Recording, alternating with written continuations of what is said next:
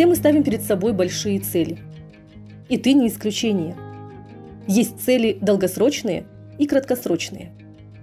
Но вне зависимости от того, какие цели ты ставишь перед собой, двигаться к ним нужно поступательными шагами. Конечно, может случиться так, что тебе вдруг улыбнется удача, и ты сможешь быстро достичь поставленной цели. Но быстро не означает качественно, не означает, что у тебя будет опыт.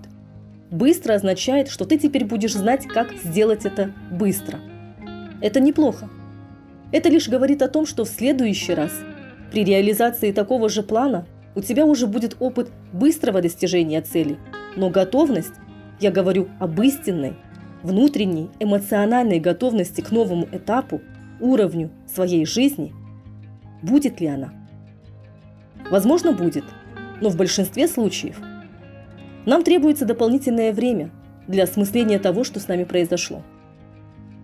Того, как мы смогли провернуть такое дело, достичь этого нового уровня. О чем это говорит? Скорее всего о том, что всем нам нужно двигаться поступательными шагами и внутренне настраиваться на успех. Только при внутренней готовности к реализации чего-либо, будь то внедрение новой полезной привычки, поступление в престижное учебное заведение, создание брака или что-либо еще, ты будешь чувствовать всеми клетками своего тела, что это твое и что цели твои реализовались.